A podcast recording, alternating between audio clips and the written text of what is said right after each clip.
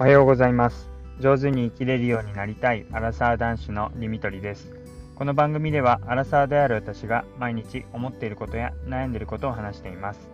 聞いていただいた方に共感していただけたりもやもやしたものが少しでも軽くなってもらえたらと思っています。おはようございます。金曜日の朝になります。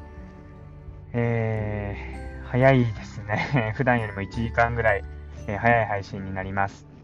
えー、なのでまだ外も真っ暗で夜っていう感じです、えー、今日は普段缶瓶を捨てる、えー、そういう曜日なんですけどもゴミですね。朝捨てているんですがもうあまりに暗いのであの自分が捨てたものがあの缶の中に入ってで中に確か瓶があったはずなんだけど瓶がどれかわからないっていうのであのスマホのライトを照らすぐらいそれぐらい真っ暗な状態です。で、えー、報告です、えー、昨日というか、まあそうですね、昨日の明け方、えー、ついに待望の赤ちゃんが生まれました。はい、えー、ずっと、まあ、妊娠から、はい、あのずっと、えー、配信で話をしてきていましたけども、あのまあ、一時は、帝王切開で生まれるかっていうところがあったりかと思ったら逆子が治ったり でずっと予定日を過ぎても陣痛が来ないなんて話をしていましたが、えー、まあ遡ること、まあ、昨日の配信でも話していた通りおとといの夜から夜10時ぐらいですかねに、えー、陣痛が始まってで、えー、大体10分間隔で陣痛が来ていたのであの病院の方に連絡をしました。でまた変化が見られたら病院の方に来てくださいって言われて私は一度仮眠をとってでそうしたところで、えー、夜中の2時ぐらいに、えー、ま、妻が破水をしたってことで私を起こしてくれて病院の方に行ってきました。で、ま、昨日その後、えー、配信をしたんですけども、ま、その後実はすぐ生まれたんですね。でどういうふうに生まれたかというと、えー、まあ、その夜中2時に、えー、昨日の段階で病院の方に連れて行ってで私は一旦、えー、職場の方に行ってですね、まあ、きっと、まあ、昨日だいたい、えお昼ぐらいに生まれる予定だろうということでもう一日休みを取ろうと思って、まあ、いろんな業務の引き継ぎとか、えそういう準備をしに職場の方に行きました。でそしたら、えー、だいたいもう5時半ぐらいに結構もう子宮口が開いて生まれそうなんて話があってでそれはまずいっていうことで急いで、車で駆けつけたんですけどももう先に生まれてしまっていて、まあ、生まれる瞬間の立ち会いっていうのはできなかったんですが、まあ、生まれた後すぐに、まあ、自分の子供の顔を見ることができました。で、まあ、比較的本当に、えー、すんなり結局4時間ぐらい、え、陣痛が来て、えー、生まれるのにかかってうん、初めての1回目の、えー、方はもっと何時間も、えー、10時間とか、えー、かかる人もいるようなんですけども、まあ、本当に比較的スムーズに、え大変苦しまなくて、まあ、うまくいけたんじゃないかなっていうふうに思います。で、まあ、その後というか、まあ、そもそも、え2時に病院に行った後、まあ、奥さんがどうだったかっていうと結構その陣痛が痛くて辛かったらしくて痛い痛いっていうふうに、まあ、こう叫ぶっていうか、えー、こううめきながら結構ナースコールをしたりとかしてで麻酔を入れてもらってでもともと無痛分娩だったので、まあ、どんどん子宮口が開いていく中でじゃあ産みましょうっていう風になったようです。でまあ赤ちゃんと対面してみるとどうかっていうと本当にこんな子がお腹の中にいたんだって本当に生き物が入ってたんだっていう感じでなんかこう自分の子っていう感じはまだしなくてですね不思議な生き物を目にしてるような、えー、もちろんまだ言葉は発しませんしなんかこう指くわえたりとかなんかあくびしたりなんかよだれを垂らしてるぐらいなんですけどもなんかこうやっぱり母性本能というか自分が守っていかないといけないんだなっていう気持ちにさせられます。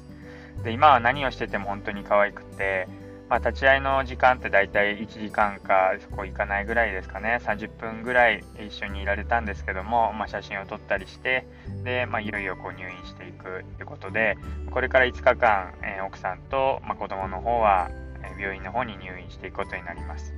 でそれが終わったらまた、えー、奥さんの実家の方に今度、えー、里帰りというか、え実家に1ヶ月、え住んでいろいろ、え向こうの実家のお父さんお母さんと一緒に、え暮らしてもらうので、まあ、私はその平日に関しては普通に仕事をしてで土日に向こうの実家に戻っていくっていう形が、え今後取られるかと思います。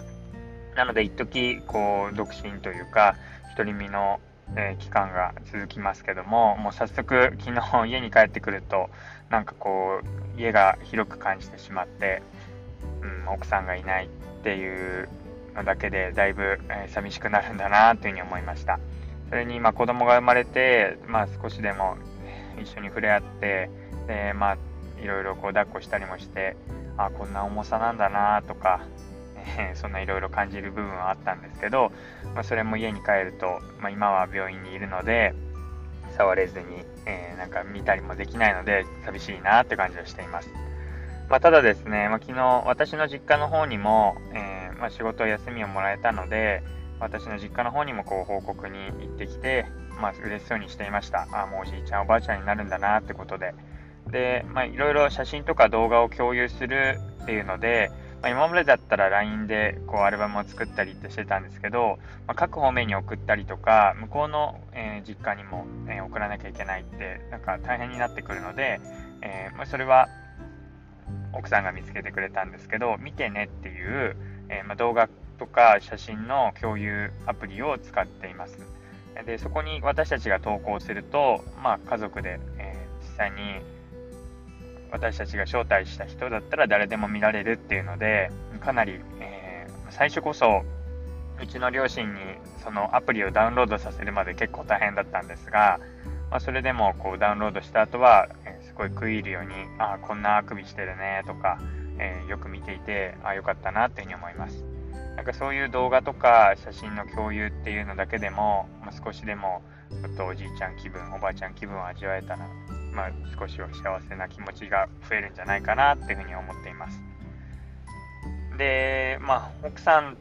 に関してはその後、あのまあ、結局股をこう生まれる時に切れてしまった分縫って、いるみたいで、まあ、帝王切開ほどお腹を切るってほどではなかったのでその後痛みがとてつもないとかそういうことはなさそうなんですけどでもやっぱり、まあ、まだまだ、ままだ股の部分が痛いとか、